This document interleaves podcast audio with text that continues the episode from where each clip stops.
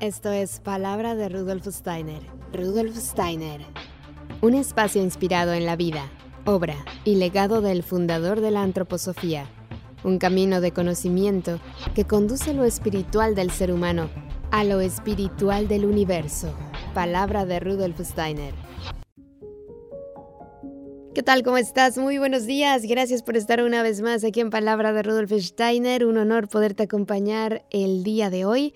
Y hoy vamos a hablar de un tema que nos encanta. En este espacio nos encantan los colores, los pinceles, el crear. Arte terapia antroposófica vamos a hablar, pero antes quiero recordarte que tenemos un curso que es el proceso de la lana y sus efectos sobre el alma, que va a ser este 9 y 10 de febrero en Pontevedra, de la mano de Pilar Sanz o Sanz porque esto de la Z todavía no lo llevo muy bien. Pero si necesitan información, dudas, consultas, pueden escribir a ps.pilarsanz o pilarsanz arroba gmail.com y ahí ella les va a proporcionar toda la información que necesitan acerca de este taller presencial llamado El proceso de la lana y sus efectos sobre el alma, que además ella nos proporciona el material, así que no tienes que llevar nada. Vamos a vivir la experiencia y a disfrutar del momento que nos encanta compartir siempre, podernos encontrar, vernos a los ojos, compartir nuestras anécdotas de vida y sobre todo vivir este proceso que ha formado parte de nuestra vida y nuestra historia como seres humanos. Así que ahora sí, te voy a presentar a mi invitada del día de hoy. Ella se llama Silvia Codina Giro. Es licenciada en Bellas Artes por la Universidad de Barcelona, tiene un posgrado en museos y educación, también estudió el trastorno de la conducta en la infancia y la adolescencia, tiene la formación de arte terapia antroposófica del método Hauschka, es profesora de dibujo y formadora de profesorado. Ella se dedica actualmente a formaciones, cursos y conferencias para profesorado, escuelas y asociaciones. Así que le doy la más cordial bienvenida, Silvia. Gracias por estar aquí en Palabra de Rudolf Steiner. ¿Cómo estás? Buenos días, muy bien, gracias. Me alegro mucho de que hoy nos acompañes. Te encontramos en Instagram, bueno, más bien un pajarito nos contó de tu trabajo y fuimos corriendo a Instagram a buscarte y nos pareció precioso. Y por eso dijimos, creo que es importante compartir este proyecto que nos parece tan bonito, pero me gustaría que primero nos contaras cómo llega a tu vida la arte terapia antroposófica. Bueno, yo creo que llega así como por azar. Cuando nace mi segundo hijo, yo busco un modo de, dejar de trabajar de profesora y encuentro el modo pidiendo una licencia de estudios. Y entonces busco qué estudiar para poder seguir, bueno, vinculada al departamento de enseñamiento, pero sin, sin estar en activo. Y buscaba clases de fotografía porque soy fotógrafa, mm, tengo la formación de fotógrafa en Bellas Artes, pero me apareció de nuevo como la información de arte terapia por allí. Y empecé a buscar, buscar, buscar y todo lo que encontraba era lo mismo que encontré cuando terminé Bellas Artes, que ya busqué arte terapia. Era arte terapia psicoanalítica y, me dije, no, o sea, estoy, estoy equivocándome de nuevo. Y entonces había hecho un curso, como un taller de dos o tres horas aquí en Lleida, em, en el Centro Ananda de Yoga, que vino Janine, no me acuerdo su apellido, bueno, la mujer de Arcadio Oliveres. Y hizo un taller de pedagogía Waldorf muy cortito y vi que en su currículum ponía que era arte terapeuta. Y la escribí y le dije, mira, he encontrado todo esto, pero no sé por qué tengo la sensación de que me estoy equivocando. Y le pregunté que dónde podía estudiar arte terapia. Y me dijo que en arte terapia El Puente, que actualmente se llama Artea y que está liderado por Maya Musa y su equipo, y allí me formé. Llegué el 2013, así buscando, buscando, buscando, conseguí contactar con ellas y el 2017 terminé. Y desde entonces que estoy, bueno, desde el primer día, ¿eh? fue como que tuve la sensación de que llegaba a casa. Fue maravilloso. Y ahí estoy, pues haciendo que mi casa se difunda y se comparta. Y esto que decías de, de la arte terapia que está relacionada como con la psicología, con la mente, eso ¿Por qué no te atraía? ¿Por qué no te parecía interesante? Porque mm, yo cuando estudiaba eh, en el instituto tuve la sensación de que detrás del arte hay mucho más que, que ver y observar lo que pasa. Que es algo mucho más profundo y que tiene algo que ver con, con lo humano y a mí no me lo enseñaban esto en el instituto. Entonces busqué, el psicoanálisis era como la sensación de que yo tenía el poder de ver qué hacía la gente y no, no, no era algo que, que compaginara o que, que, yo encontrara, no sé, noble. No, iba conmigo. Y entonces el arte terapia antroposófica tiene una mirada muy distinta porque no es un, un arte, una arte terapia expresiva como la arte terapia psicoanalítica, sino que es una arte terapia impresiva.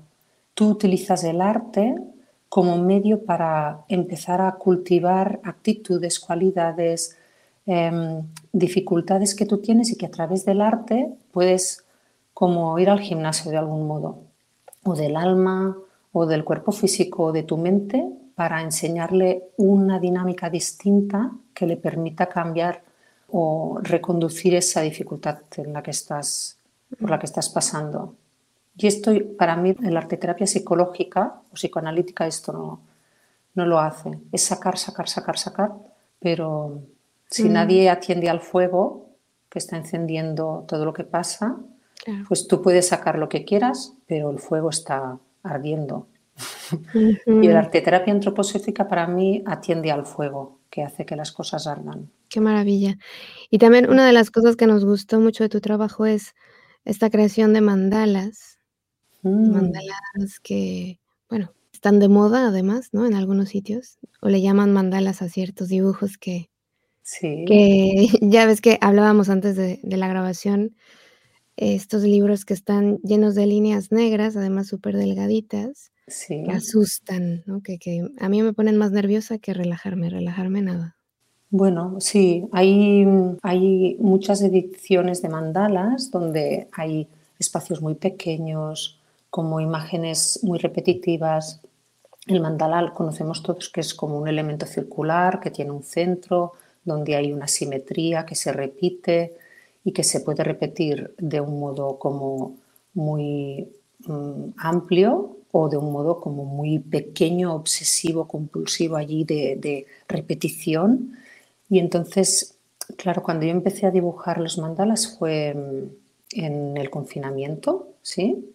Como un modo de, pues bueno, de, calmar, de estar tranquila, de, hacer algo distinto de no hacer nada o de estar trabajando telemáticamente con los alumnos y, mandándoles propuestas sin poderlos ver cara a cara. Era como un modo de cuidarme a mí.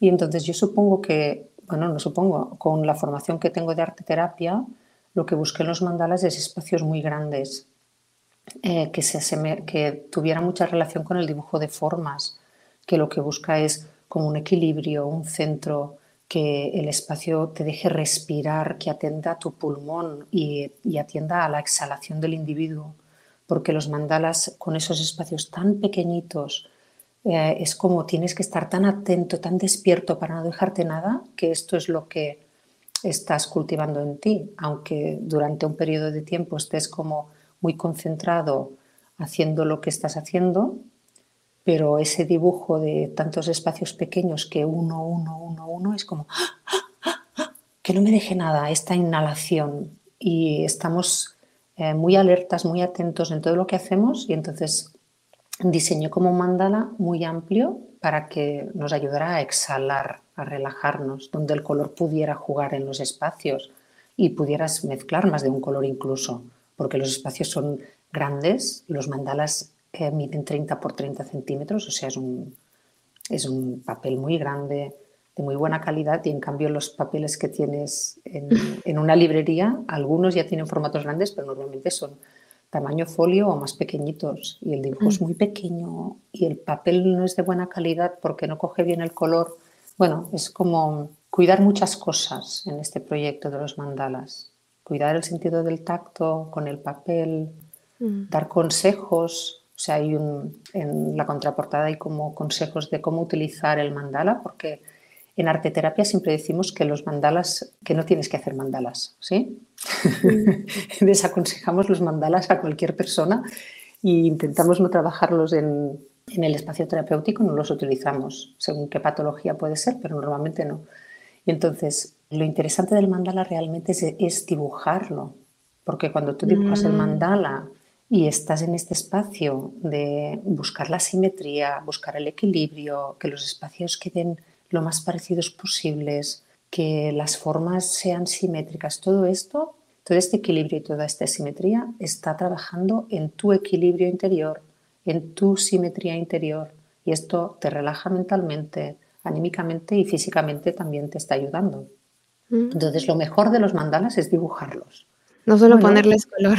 No solo ponerles color, ¿sí? Y sobre todo dibujarlos desde la amplitud, porque si vas a dibujar mandalas y vas a dibujar mandalas con esa repetición tan pequeña, pues estás, lo que estás cultivando en ti va a ser esta tendencia de repetición, de, de perfeccionismo, de ir al milímetro, de obsesión. Entonces, mejor siempre semejarse al dibujo de formas y que sea todo muy amplio. Sí. Por eso que, hablábamos ¿eh? del arte impresivo. Perdona, Carolina. Me gusta que hayas pensado en esta parte del respirar, o sea, como justo estábamos pasando el confinamiento, que hayas dicho, bueno, vamos a trabajar la respiración, que en ese momento parecía que se estaba cortando, ya sea porque te enfermaras o porque te entrara la ansiedad y, pensaras que te iba a dar a ti, que te ibas a morir o que te iba a pasar lo peor. Y había gente que le pasaba, ¿no? Que se quedaba paralizada y decían, ya no puedo respirar, seguro que tengo, tengo algo, pero era, era la ansiedad, el miedo. Pues sí, una de las cosas que está trabajando el mandala, cuando uno lo dibuja y lo dibuja de un modo amplio, simétrico, geométrico, pueden ser formas orgánicas ¿eh? también, pero lo que busca es esta calma interior y trabaja sobre la ansiedad y sobre el equilibrio, sí, sí. Me parece muy interesante, sobre todo porque a ver, supongamos que yo hago un mandala y que, y que no me sale simétrico. Eso quiere decir que tengo que seguir trabajando en él para conseguir ese equilibrio interior de algo que ya esté trabajando. Bueno, cuando dibujamos y vemos que no es simétrico, ya darse cuenta de que no es simétrico ya es un paso, porque a veces estamos dibujando y no nos damos cuenta que no es simétrico. ¿Sí? Entonces ya darse cuenta ya es un, un gran paso. Después, cuando nos damos cuenta, nosotros em, eh, vamos dibujando y podemos realizar el gesto como de dibujo en movimiento, de hacer que una línea vaya pasando sobre la línea y modificar el trazo eh, sin borrar el error. O sea, yo cuando mm, los dibujos de los mandalas originales em, siempre son dibujos donde no se borra nada, son dibujos directamente a color, nunca trabajo con lápiz siempre trabajo directamente a color. Entonces, cuando hay una línea que tengo que renunciar a ella, la conservo para saber que tengo que renunciar a ella. Porque si yo la borro, sin querer, mi tendencia, mi tendencia natural va a ser pasar por el mismo sitio, porque es el que yo sé andar. Entonces, si yo no borro la línea que no es suficientemente simétrica, puedo tenerla como referencia para hacer un cambio. Pero si la borro, probablemente voy a en algún momento volver a ese error. Entonces es como, em, sí, sí, es muy importante si tú vas dibujando que vayas viendo dónde las cosas no son suficientemente simétricas y las vayas equilibrando poco a poco, trazando nuevas líneas. Sin, mi consejo es sin borrar las anteriores, porque después el mandala vas a terminar dándole color porque es precioso el ejercicio de dar color con lápices de colores, sobre todo si se puede ser. Es importante no hacerlo con acuarela porque la acuarela no necesita límites, necesita trabajar en un espacio sin límites donde se pueda mover porque la acuarela mueve las aguas de nuestro cuerpo, entonces no podemos poner límites al agua, es importante que, que, que fluya porque afecta sobre nuestra vitalidad. Entonces con los colores, con los lápices de colores, lo que permitimos es con este tacto dulce, buscate un buen lápiz de color, cualquier cosa no vale, por favor. Es importante invertir con el material porque eh, repercute sobre nuestro sentido del tacto y el sentido del tacto acaba siendo lo que nos permite ser empáticos con nuestros vecinos y reconocer al otro. Entonces es muy importante que trabajemos con un material muy agradable y después cuando tú das color, las líneas a las que tú has renunciado desaparecen debajo de ese color. Entonces, eh, es, esta sensación de, voy a buscar la belleza es la que recupera el equilibrio y te da la visión de la corrección que tú estabas buscando y puedes renunciar entonces, gracias a la belleza del color, a las líneas que, que no necesitabas. Me encanta lo que acabas de decir porque yo recuerdo mi infancia, bueno, no mi infancia, tenía yo en la secundaria, o sea, en la adolescencia. Y me acuerdo que una profesora nos, nos exigía llevar lápices de colores para hacer mapas y cosas así, era maestra de geografía. Y cuando alguien no los llevaba, siempre decía ella, pues aunque sea, cómprese uno de esos así súper malos, ¿no? Esos que yo decía, pero es que esos son malos. No me apetecía nada y disfrutaba tanto con unos que la marca era Prismacolor, ¿de acuerdo? Porque sentía que estaba coloreando de verdad, o sea, que estaba conectando con el papel, mientras con el otro como que era como que patinaba el color y no se quedaba, y, me frustraba que no se quedara el color, porque si era rojo y quedaba rosa, sí. me molestaba, ¿no? Yo esto lo he vivido en el instituto, yo he estado, he sido 18 años profesora de instituto, de, eh, secundaria, de, de, alumnos desde los 12 a los 18 años, y cuando empecé arte terapia hice un cambio, porque entonces empecé a hablar con los secretarios, que son los que llevan la economía de los centros, y les decía, eh, mira, yo necesito economía para la clase de dibujo, quiero que todos los alumnos eh, trabajen con igualdad de condiciones. Entonces, los lápices de colores los quiero comprar yo, los pigmentos los quiero comprar yo, el papel en el que van a trabajar lo tiene que comprar el centro. O sea, cuando digo yo, estoy hablando del centro, ¿sí? no de, de yo misma. Y entonces, cuando el alumno venía al aula, todo el mundo tenía el mismo material. Y entonces claro, el que buscaba un color rojo tenía un lápiz que era capaz de darle un color rojo. Porque si el lápiz no es de calidad, es lo que tú explicas, que te da un color rosa y tú estás allí peleándote con el material, no lo consigues y es una sensación de frustración muy grande.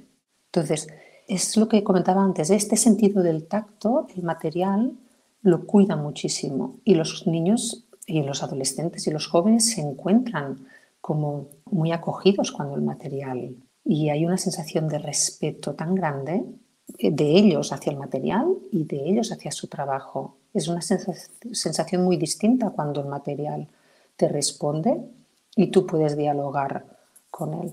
Sí, sí, es muy bonito. Sí, porque y siempre me han, me han acompañado desde los equipos directivos, ha sido muy bonito también.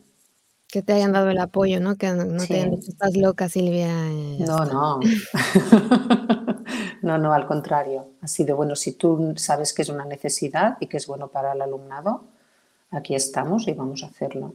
Sí, sí. Mm. O sea que es muy importante que el profesor eh, sea capaz de defender sus necesidades porque los compañeros están para acompañarnos.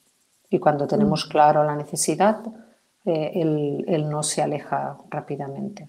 Esto es bonito de verlo en la práctica, porque uno a veces no se atreve, porque el material cuesta dinero, claro, y alumnado hay mucho en las aulas. claro. o sea que son, inversiones grandes. Sí. Oye, y has dicho, bueno, dos temas que me parecen importantes, pero primero me gustaría saber si nos puedes aconsejar alguna marca, ya que has mm. dicho de la calidad, porque me parece muy importante, ya te digo yo, que yo, yo sufrí mucho con los colores y ahora lo veo mucho. Ahora veo que tú vas a estas tiendas que te encuentras en cualquier esquina, los pinceles horrendos, o sea, les venden a los niños como una especie de acuarela con pincel que es tristísimo, dices, no merece la pena, o sea, prefiero ahorrarme ese dinero, ir ahorrando para el día que pueda comprar algo de buena calidad, es que vale la pena totalmente invertir en algo que, que sirva. Sí, sí. Eh, mira, ahora estamos haciendo una formación de maestros y el otro día les enseñaba todas las cajas de materiales, desde esas redonditas de acuarela eh, que hemos tenido todos cuando éramos pequeños y que aún tenemos. Eh, yo tengo 47 años y aún tengo la caja de cuando era pequeña, no la he conseguido terminar, ¿sí? porque, porque no es agradable trabajar con ella. Esa es una calidad muy baja, aunque hay algunas marcas que trabajan un poco mejor. ¿eh? Pero entonces tienes que ir a, un buen, a una buena tienda para que te aconsejen cuál de estas marcas redondas tiene una buena carga de pigmento, ¿sí? Pero normalmente las redondas fuera. Después hay unas cajitas ya que la pastilla es cuadrada y eso ya es una buena calidad. Siempre todas las marcas tienen eh, una marca de primera categoría y una marca de segunda categoría para hacerse la competencia entre ellas, entre ellas mismas, ¿sí? Entonces, normalmente las cuadradas ya son de buena calidad, sean de la marca mm, top o de la segunda categoría, ¿vale? Y después de esto en acuarela, ¿eh? Y después en acuarela están tanto unos frascos donde viene la acuarela como en una pasta y tú la tienes que diluir con agua, o unos tubos metálicos donde la acuarela también está. Entonces, marcas hay muchas. Em, yo trabajo en el taller, cuando es terapéuticamente, trabajo siempre con la Stockmar. ¿sí? Después en las formaciones con maestros, pues les enseño las distintas em, clases que hay para que ellos puedan ver realmente la diferencia, para que puedan entender de qué estamos hablando, de, qué calidad y qué luminosidad tiene el color cuando se pone sobre una superficie de papel mojado. Y entonces está también la Rembrandt, está la Van Gogh. Van Gogh sería una segunda marca, Rembrandt sería primera marca. Está la Winsor Newton, que también tiene una calidad muy buena y es una, como la marca blanca, ¿sí? pero es una calidad mejor que la Van Gogh, por ejemplo, ¿sí? y es más, algo más económica. Pero como estos frascos em, duran y el acuarela necesita agua para activarse, es importante como comprar un buen material porque lo vas a tener de por vida y no se echa a perder. Después con los lápices, a mí me gusta mucho trabajar eh, con lira. El lira tiene eh, lápices como jumbo, de esos gordos, y lápices delgaditos. Los dos tienen una calidad eh, buena, cuestan encontrar en, las librerías, pero bueno, se tiene que ir investigando, ¿sí? Y después está también de lápiz el, el Faber-Castell, los policromos, que también con el papel son como cremosos y son agradables. Sí, sí. Estas son las con los que trabajo yo. Tengo la suerte de que en la librería donde voy tienen otro lápiz, pero está ya, ya no lo fabrican. Entonces, solo los venden a, las personas que nos da igual que no haya más rojo, ¿sí? Entonces yo voy gastando de estos que tienen allí guardaditos y es un lápiz que es súper cremoso, que es súper bonito y es una lástima que ya no se fabrique, porque realmente es como eh, pues eso, con, comerte un helado de hielo o comerte un helado de esos que se derriten en la boca. pues esto es lo mismo con los lápices. Hay lápices que se derriten en la boca y hay lápices que son de hielo, que la sensación es desagradable. Es verdad, es cierto. Yo, bueno, ahora espero que cuando vuelva a México pueda comprar estos que te digo porque eran mis favoritos, como dices tú, el, sentirlo así cremoso, que pintaba bien, que pintaba todo el espacio en blanco, ¿sabes? Que no dejaba nada. Bueno, y esto también es, es, muy divertido cuando llegan los niños el primer curso de instituto, que les han enseñado en el cole que el color siempre tiene que ir en paralelo y nunca cambiar la dirección. Pero, eh, claro, el papel, si nosotros hiciéramos un, zoom, muy zoom, muy zoom del perfil, es una, es una montaña. Entonces, si tú siempre pintas en paralelo, siempre das color al mismo lado de la montaña, pero queda, ¿sí? queda otra parte de la montaña que no, le va a dar el color. Entonces, es muy importante cuando tú das color, no apretar, que el color vaya subiendo poco a poco e ir cambiando la dirección del color sobre el papel, que el lápiz vaya haciendo tramas y trazando para que el blanco pueda desaparecer. Porque si no, eh, siempre desaparece por presión, porque yo soy más fuerte y me impongo a ti, pero la actitud tiene que ser la delicadeza y no la fuerza cuando trabajamos con lápices de colores. Mira, a mí me gustaba pintar en círculo porque sentía que, cubría el blanco, ¿sabes? Porque entonces luego le, pintaba para el otro lado, como dices tú, porque cuando me gustaba dejar el, solo el color, que me gustaba verlo, eh, insistía en pintar así en círculos y, luego para el siguiente lado. Sí, qué curioso. Pues el círculo es la estrategia para dar la vuelta a la montaña. sí, sí, así es. Qué maravilla esto de, aprender. Y la otra parte Bueno, es que también ahora me faltó la marca de las tizas, o esa da igual.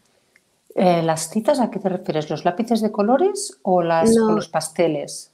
Eso, los pasteles. Vale, yo cuando trabajo, eh, normalmente trabajamos con pigmentos y, compramos a granel, ¿sí? O sea, mm. y los que encuentres. Siempre es importante preguntar eh, por la toxicidad del producto, porque los pigmentos tienen un grado de toxicidad y hay colores que son más tóxicos que otros. Entonces, mm. El profesional de la tienda de pinturas eh, tiene que conocerlo y te va a decir, pues este amarillo eh, es, más tóxico que este, pues coges mm. el que sea menos tóxico si vas a trabajar con alumnos. Siempre que trabajamos con pigmentos es muy importante lavarnos bien las manos y las uñas, porque este pigmento si no lo vamos a consumir, ¿sí? O sea que, mm. que, es importante este, este entorno de limpieza. Después, cuando compramos los pasteles en barra, eh, yo normalmente estoy trabajando con Rembrandt también, porque es un producto con, mucha capacidad de pigmento. Y cuando mm. trabajo con blocks con las ceras rígidas, también trabajo con Stockmar. Las ceras, que, aquí las conocemos en España como DAX, ¿sí? Que es un, bueno, pero la cera trabajo con, con Stockmar también, porque a, medida que vas trabajando con ella se calienta mm. y el tacto sobre el papel va cambiando. O sea, al principio es como muy dura, pero si tú vas trabajando poco a poco, poco a poco, o las pones antes de trabajar encima de, de ¿cómo se llama?, de una calefacción o de un espacio que le dé el sol, como se van bueno, pues eso, van cogiendo calor, se van suavizando y el color es cada vez más agradable, sí. Mm. Sí, sí, sí. Y, hace rato que hablábamos como del, del cómo el mandala no nos permitía, ¿no? Esa respiración, de cómo nos podía llevar incluso al ser obsesivo. Em, y luego hablabas de la, de la acuarela. Me quedo pensando, la arteterapia trabaja esta, esta parte para que te vaya sanando. O sea, por ejemplo, si yo fuera una persona sumamente, ah, no sé, que me desconcentro fácilmente con una cosa, con otra, despistada, no sé, el, sí. que esa sea la palabra. Entonces, este mandala cerrado me lleva a, enfocarme, a concentrarme, o me... Y en ese caso no me recomiendan la acuarela. O, o con bueno, tendríamos que tener más información, ¿eh? O sea, con esto eh, es, poca información, pero si tienes a alguien que es muy desconcentrado, eh, probablemente haríamos ejercicios de, de, observación, o sea, dibujaríamos dibujo del natural, ¿sí? De, de, poner atención a las cosas, porque si yo estoy muy despistado, ¿sí? Es que no tengo suficiente atención probablemente. Entonces podría hacer dibujo de observación, de cinco minutos al día o dos minutos al día, cuando empiezo el día o a mediodía, eh, coger cualquier objeto que tenga en casa, desde una manzana, un lápiz, eh, mi dedo, mi mano y en una libreta empezar a dibujar. Esa observación nos da atención, ¿sí?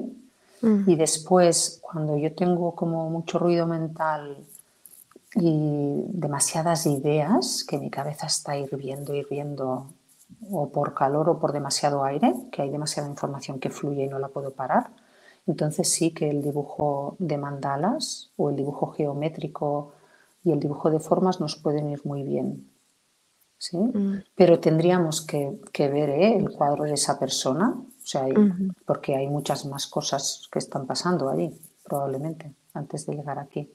¿sí? Mm. Lo bonito de la arteterapia es que eh, bueno, normalmente trabajamos en equipo, o sea que yo cuando me llega un paciente al taller y me describe su historia, siempre empezamos con una entrevista, es una entrevista como para conocernos y allí decidimos si podemos eh, acompañarnos o no, ¿sí? Porque a veces viene alguien y es, yo no puedo trabajar contigo porque necesitas algo más antes de la arte terapia, ¿sí? Pero es muy bonito como, eh, pues eso, que compartes la historia con el doctor, y con tu arte terapeuta de referencia como más veterana, ¿sí? Y entonces eh, vas compartiendo y vas, vas dibujando tu intuición de lo que ha pasado, la intuición del médico, ¿sí? que, puede ver algo en los órganos que yo soy incapaz de ver, ¿sí? Y entre todos eh, buscamos cuál es el camino que creemos que es el mejor, ¿sí? Hay países donde tú vas al médico y el médico te receta terapia, porque es un mm. modo como de que los medicamentos puedan llegar a puntos del organismo que, yo qué sé, que son difíciles de llegar, pues igual dice, pues trabaja con acuarela para activar eh, los líquidos y que el medicamento sea más eficaz, ¿sí?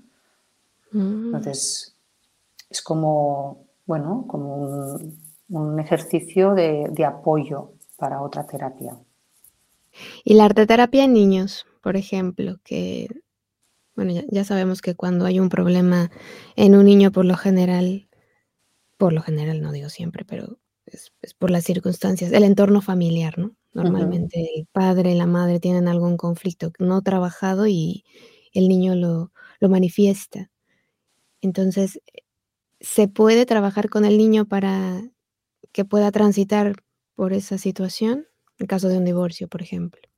Sí, sí, se puede trabajar con el niño. De 7 a 14 años la arteterapia es como muy potente y muy eficaz porque el niño es, es muy moldeable, está en un periodo también donde el cuerpo etérico, la, su vitalidad está como con mucha fuerza, con mucha capacidad de crear cosas y entonces el arte actúa sobre nuestros cuerpos, ¿sí? Y, y antes de que esas emociones empiecen a florecer y expandirse en la adolescencia, pues es un buen momento para poner cosas en su sitio. Sí, cuando son más pequeños de siete años es como muy complejo.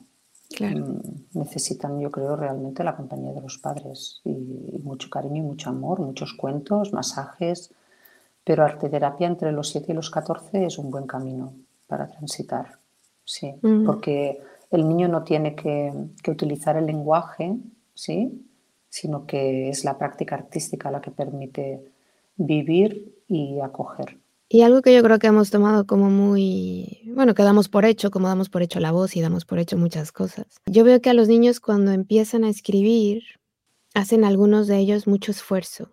Primero para que puedan coger el lápiz como les han pedido que lo cojan, no como ellos quieran. Y luego yo noto como esa tensión que se hace en los músculos, ¿no? Y este, algunos niños escriben de una manera que casi te rompen el papel. Yo no sé si, si, como dices tú, a partir de los siete años, estos ejercicios, aunque no sea una terapia para superar nada, pero estos ejercicios de trabajar con el material, de pintar, les va permitiendo esa relajación, ese soltar.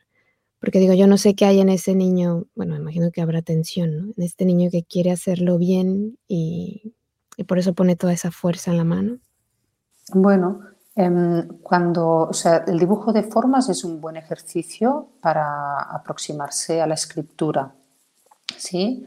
Y lo importante, yo creo, es, bueno, es que antes de los siete años, como esté muy cuidado, no empezar a escribir ni hacer cosas que no sean necesarias. El niño tiene que estar jugando y tiene que estar en el movimiento y observar su madurez ¿sí? a partir de juegos, a partir de las rimas, como hace Tamara, a partir de, tantas cosas que se pueden hacer con los niños que no son académicas. ¿sí?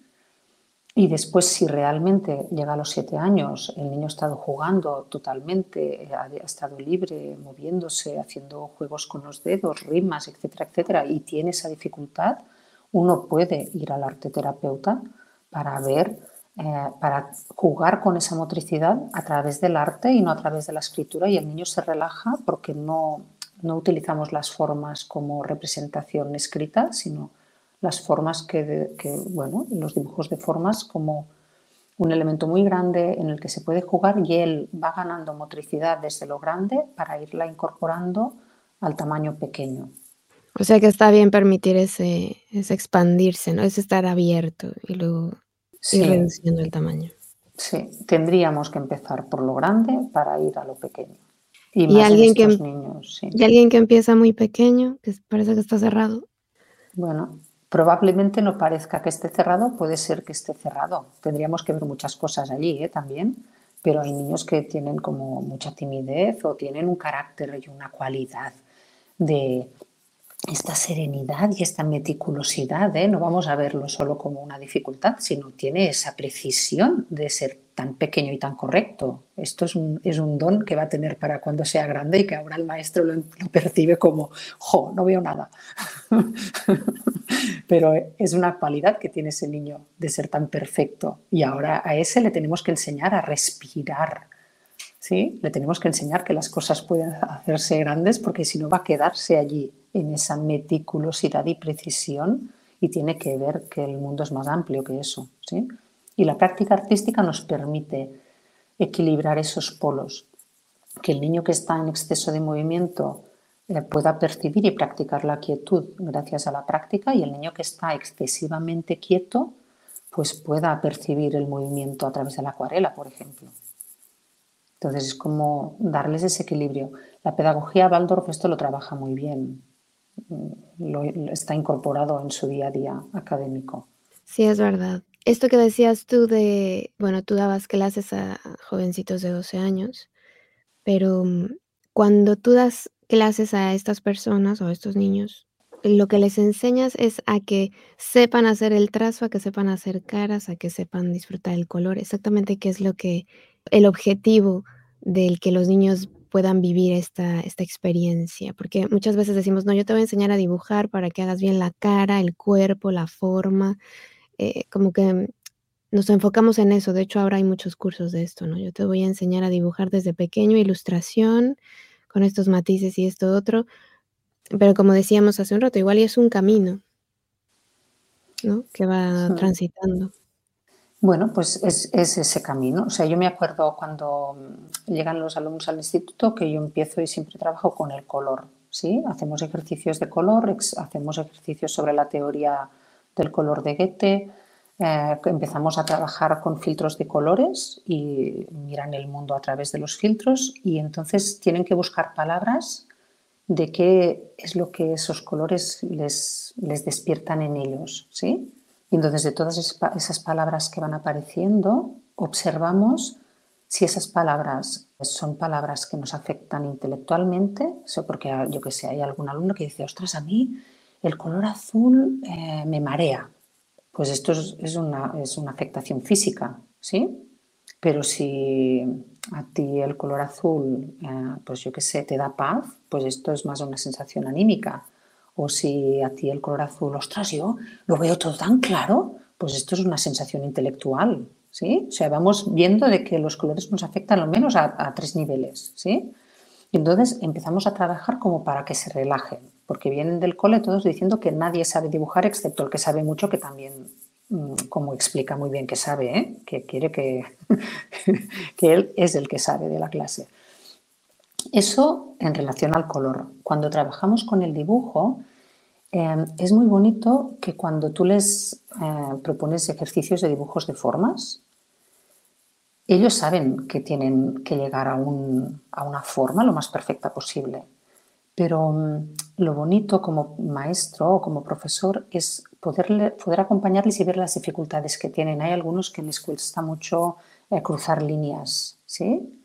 Entonces, siempre están allí en la duda. Pues a ese le, acompañas a tomar decisiones, ¿sí?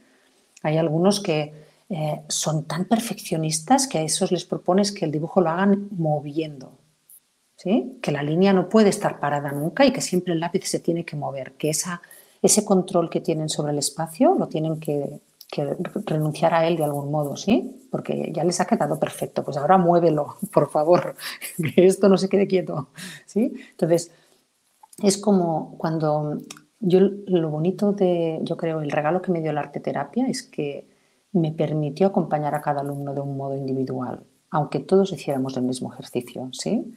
Y después el día que hacemos dibujo de retrato, em, tú haces ese dibujo y cuando tú te planteas que ese dibujo de retrato lo haces para que él se dé cuenta de que puede verse por primera vez, la mayoría de los alumnos cuando hacemos el, ejercicio de autorretrato, mm, dicen, yo no sabía que tenía los ojos así. O sea, se ven cada día en el espejo y no se han fijado nunca en que el contorno de su ojo tiene una forma como em, más ovalada o es más recto o que tiene las cejas con arqueadas o que las tiene rectas o que sus labios son súper delgados. O sea, nunca se han mirado realmente al detalle. Saben quién son, se reconocerían en la calle si se cruzaran con ellos mismos, pero si se tuvieran que describir, no pueden hacerlo. Entonces, es como ese ejercicio que, comentábamos antes de observación, pues ellos son capaces de empezar a observar el mundo con precisión y esto pues lo empezamos a hacer en tercero de la ESO, ¿sí? en segundo, tercero de la ESO, depende si tienes la suerte de que das clase de dibujo en tercero, mejor en tercero, pero yo que solo podía hacerlo en segundo, pues lo hacía en segundo. Y es como darles mm, a través del ejercicio práctico y de dibujo, de empezar a hacer que ellos tienen la capacidad de observar el mundo desde su perspectiva. Y esto también lo trabajamos con el dibujo, ¿eh? con perspectiva de, de, yo veo el mundo desde mi punto de vista y cuando mi compañero lo ve desde otro sitio, el mundo es distinto. Entonces, van practicando el nosotros tenemos distintas opiniones. Pero me doy cuenta, no porque me lo dice el profesor, sino porque lo estoy dibujando y veo que el otro tiene una opinión distinta y que estamos haciendo un bodegón. Y yo no sabía que la taza tenía una asa y tiene asa, pero desde mi lado no existe esto. ¿sí? Y gracias al otro puedo ver el mundo mejor. Entonces es como que el arte nos permite practicar actitudes que necesita el adolescente, ¿sí? Y no desde el pensar, sino desde la práctica y entonces van interiorizando gestos. Para esto ¿eh? sirve el arte, básicamente, y los ejercicios artísticos. Pero cuando tú sabes por qué lo haces, pues el alumno es como mm, lo, lo recoge mejor, sin guerra. Y cuando no lo sabes, él se queja y se revela y no hace clase. Pues me encanta porque está de moda una, bueno, yo encontré una persona en internet para pintar, que es para niños, según una chica, pero va a toda velocidad, ¿sabes? Dando las indicaciones a toda velocidad, que mi hija estaba así, ¡ay, eh, mamá, rápido! ¿Sabes? o sea, terminamos neuróticas las dos de la clase. Por favor, esto no ayuda. no, bueno, es que depende de que estés dibujando. Yo no sé la edad que tiene tu hija, pero hay cosas que, que, el impulso es de, de mayor, ¿sí? O sea, depende de qué dibujo el impulso del es como que estoy cultivando un impulso de 16 años y tengo 8. Por eso estoy corriendo, porque no tengo la edad para hacer eso. Pero no sé qué hacéis, ¿eh? No, lo que digo es que esta maestra se supone que es para niños, pero dice, ya ahora vamos a pintar aquí, ah, ya pasamos al siguiente punto y ahora hacemos lo otro. yo digo, pero sí, pero sí, estoy apenas pegando la hoja a la mesa. Claro, bueno. líneas. Porque la tecnología es rápida. Aunque tú lo hagas de hacer lento, la tecnología es súper rápida. tú tienes que hacerlo despacio, pero en el mundo tecnológico todo va súper rápido. Sí, sí, no, así no se disfruta, es un horror. Terminas con un estrés que dices, ay, por favor, no, no vuelvo a pintar. Jamás. Sí, así es. Bueno, y entonces cuéntanos de tu proyecto. Yo te encontré, bueno, no sé si tu página profesional sea esta, Silvia Codina Giro. Sí. Así te pueden encontrar en, Instagram. Sí, Silvia Codina Giro. En Instagram y en internet, en, la web también. Bueno, en catalán se pronuncia Giro, pero en, en, los castellanos dicen Giro, sí. G-I-R-O, sí. Y mm, bueno, eh, estoy en, bueno, tengo como un proyecto donde estoy en, en tres líneas de ello. Es como la arteterapia me llegó a mí y yo la aplico siempre en el mundo educativo. Es como, eh, bueno, es mi profesión, entonces es mi capacidad de ver esto nos funcionaría para aquí, pam, pam, pam, pam, pam. Y entonces yo voy dando formaciones para profesores, todas las que puedo, porque es como un modo de, de, expandir, de expandir, de expandir, ¿sí? Y de sensibilizar el, potencial del arte, porque la práctica artística no está en los espacios educativos, ¿sí? Después, como mm, está el proyecto de acompañamiento de arte terapia, donde hay un pueblo súper lindo aquí al lado de Lleida, Torrefarrera, donde hay tres grupos de mujeres ya jubiladas, entre 60 y 85 años, creo que es la más mayor, que nos encontramos tres grupos, casi de 12 personas cada grupo, semanalmente desde hace tres años y, nos cuidamos, como es un espacio donde pues, nos podemos atender, donde todo va despacio, donde nadie nos juzga, donde nadie espera nada de nosotras, porque la, mujer tiene mucha presión, ¿sí? Y nuestras abuelas como más presión aún han tenido. Y es un sitio donde, pues eso, ¿no? Dicen, el otro día les dije, va, escribidme algo para saber vuestra opinión, porque siempre hablamos día a día, ¿no? Pero me decían, bueno, tengo tantas ganas de que llegue el viernes, como que tengo una ilusión desde que conozco la arte terapia, porque tener ilusión por algo cuando ya pasas de los 80 es muy difícil. Eso es lo que me dicen ellas. Y entonces dice, voy a gimnasia porque tengo que ir, pero aquí vengo porque tengo ganas. ¿Sí?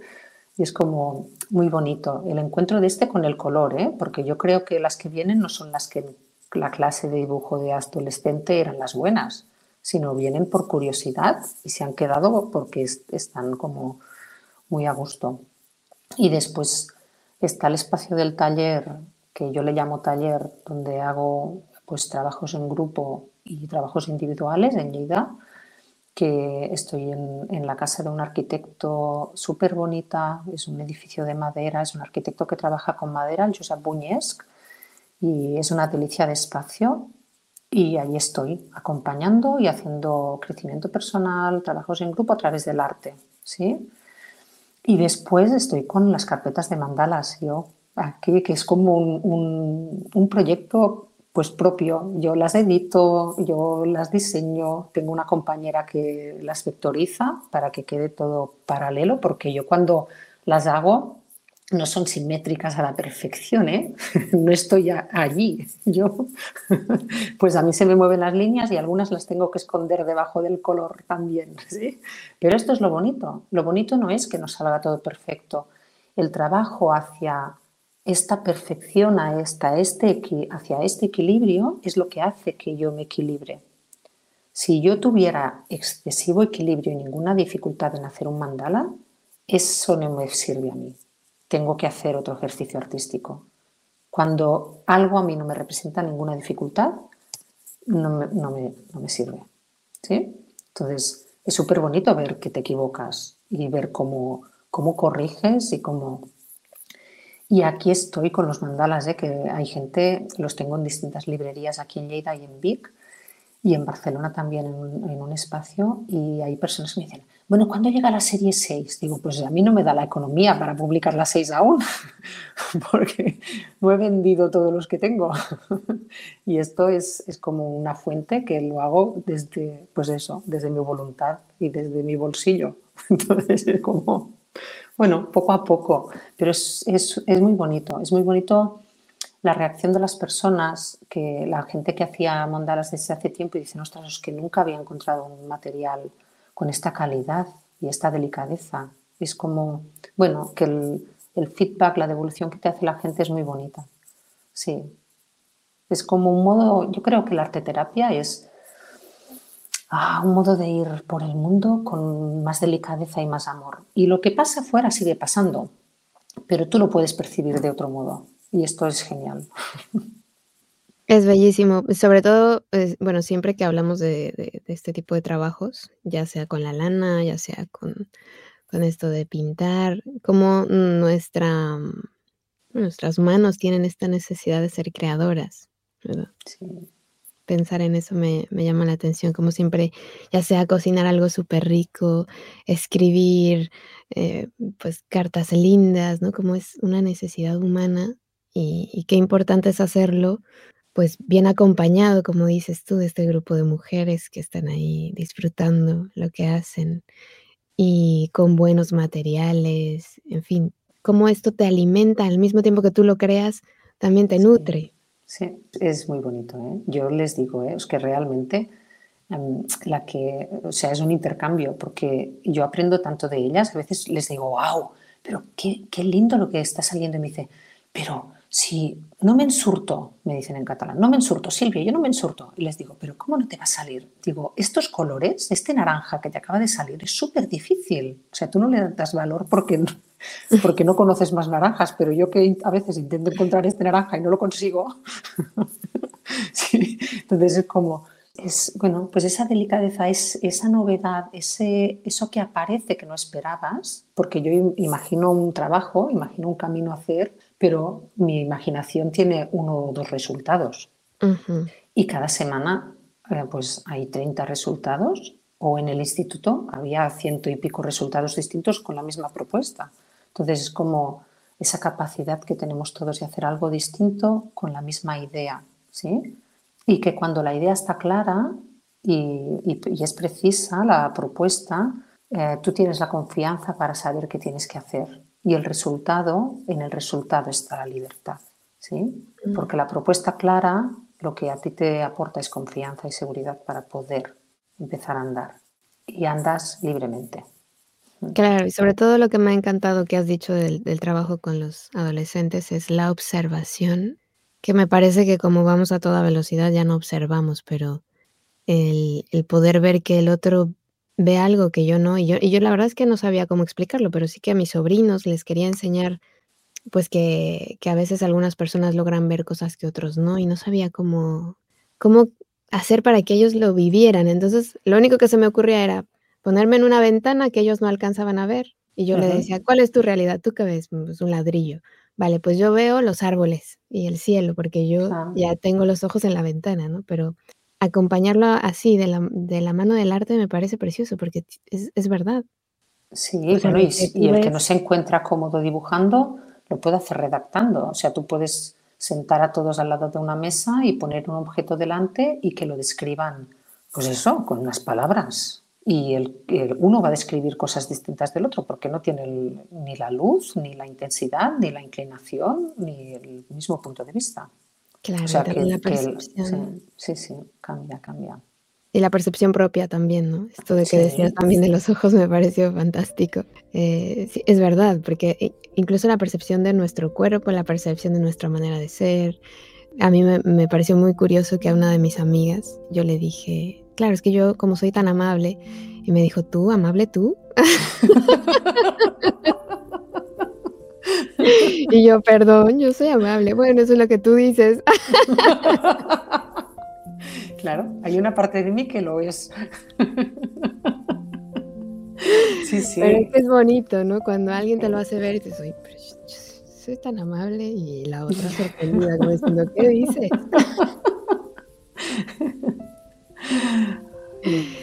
Así que me encanta. Esto que nos has compartido me ha parecido precioso.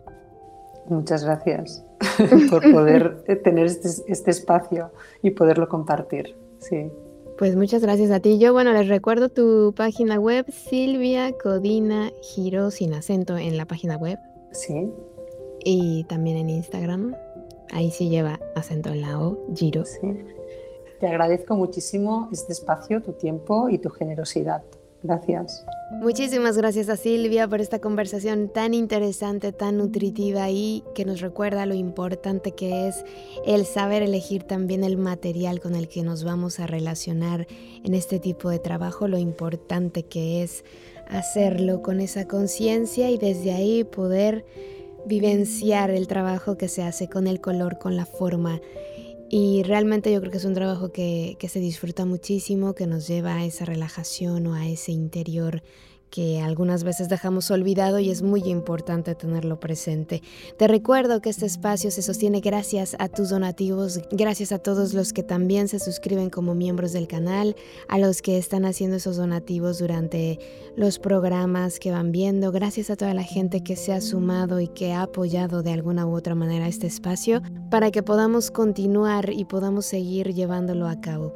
Por mi parte ha sido todo, te agradezco muchísimo el favor de tu atención ya sabes que estamos en contacto a través de nuestras redes sociales. En Facebook, YouTube y en Instagram nos encuentras como Palabra de Rudolf Steiner y también en nuestra página web palabraderudolfsteiner.com.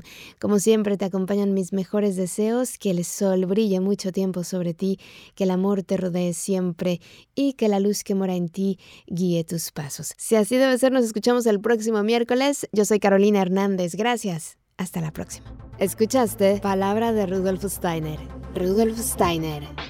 Un espacio inspirado en la vida, obra y legado del fundador de la antroposofía. Un camino de conocimiento que conduce lo espiritual del ser humano a lo espiritual del universo. Palabra de Rudolf Steiner.